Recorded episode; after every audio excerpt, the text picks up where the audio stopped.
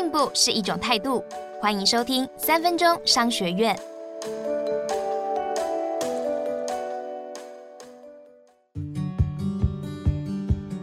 今天要和你谈的是美式餐厅教父惨赔一亿元的失败学。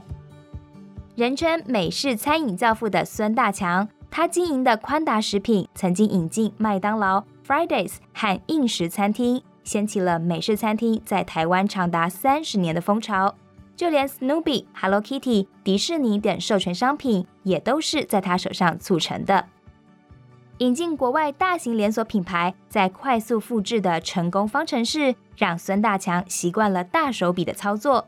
直到引进了奥美克牛排和加州披萨厨房两家餐厅，惨赔了一亿元，才把他打醒。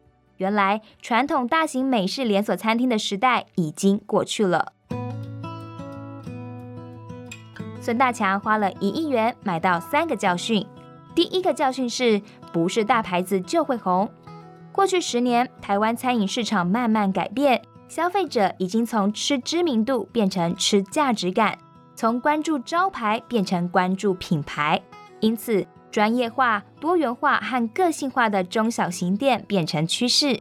一些新式的美式餐厅会舍弃某些传统元素。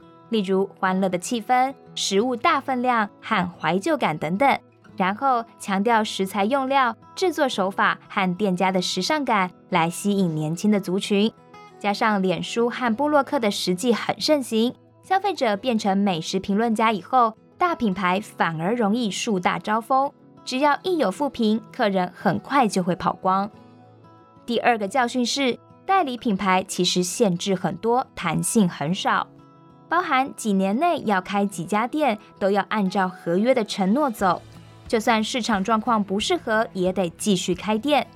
另外，也不能随意的更换菜单或是调涨价钱，等于完全被合约掐住喉咙。就算沟通以后，终于可以调整菜单了，但这过程往往耗掉三四个月，以至于错失了黄金宣传期。第三个教训是，快速复制公式已经失灵。这两年新进的美式连锁餐饮品牌，例如麦迪坤餐厅和早午餐店 Sarah Best，都是以中型店、时尚感和专业化来引领新风潮。可见，想要复制一样的店型，会缺乏市场区隔，而且已经渐渐不吃香了。今天我们学到了：一，在新消费时代，品牌的个性往往胜过招牌的名气；二。品牌代理能快速复制，却缺乏在地化的弹性，比较难跟上客制化服务的潮流。